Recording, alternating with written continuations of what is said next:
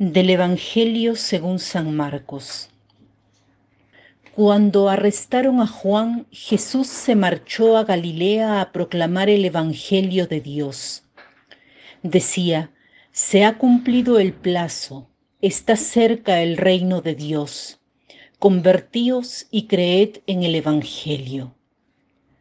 Pasando junto al lago de Galilea, vio a Simón y a su hermano Andrés, que eran pescadores y estaban echando el copo en el lago.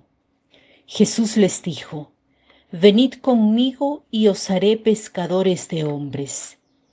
Inmediatamente dejaron las redes y lo siguieron. Un poco más adelante vio a Santiago, hijo de Zebedeo, y a su hermano Juan, que estaban en la barca repasando las redes. Los llamó Dejaron a su padre Zebedeo en la barca con los jornaleros y se marcharon con él. Hoy es el primer día de este nuevo periodo del año litúrgico, dado que ayer con el bautismo de Jesús se terminó el tiempo de Navidad. Justamente porque estamos en el tiempo ordinario, el Evangelio nos presenta una escena de la ordinariedad. Nos vienen presentados dos parejas de pescadores, Simón y Andrés, Juan y Santiago, que hacen su vida ordinaria, pescan unos, arrojan las redes otros, arreglan las redes. En esta ordinariedad de su vida de pescadores, ingresa de modo inesperado Jesús. Tiempo ordinario no quiere decir que no tiene ningún valor o que es un tiempo aburrido. El tiempo ordinario es el tiempo donde lo extraordinario de Dios se manifiesta. Debemos vivirlo habiendo terminado el extraordinario tiempo de Navidad, donde hemos reflexionado por varias semanas en el misterio de la encarnación. La Iglesia nos invita a vivir el misterio de la encarnación en nuestra historia, en nuestra vida cotidiana. Entonces nos pone el ejemplo de estos dos discípulos, de estos dos pescadores que llamados por Jesús van detrás de él.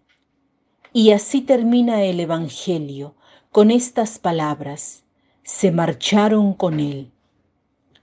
¿Qué quiere decir esto? Quiere decir seguirlo y de hecho obedecerle. La palabra obedecer viene del latín op audire, que quiere decir estar a la escucha, dejar que lo que escuchamos nos guíe, determine nuestras decisiones que sigamos lo que escuchamos. Jesús es el Maestro, alguien a quien se escucha. Sabemos que la escucha de Jesús se da con la escucha a la palabra.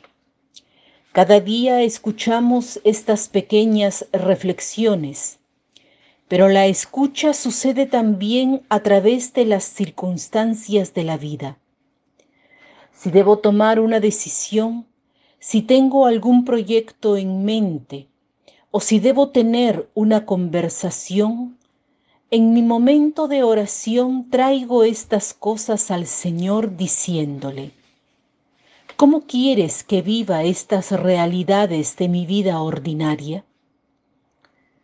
De este modo hago entrar lo extraordinario de la gracia de Dios al Espíritu Santo en lo que debo hacer.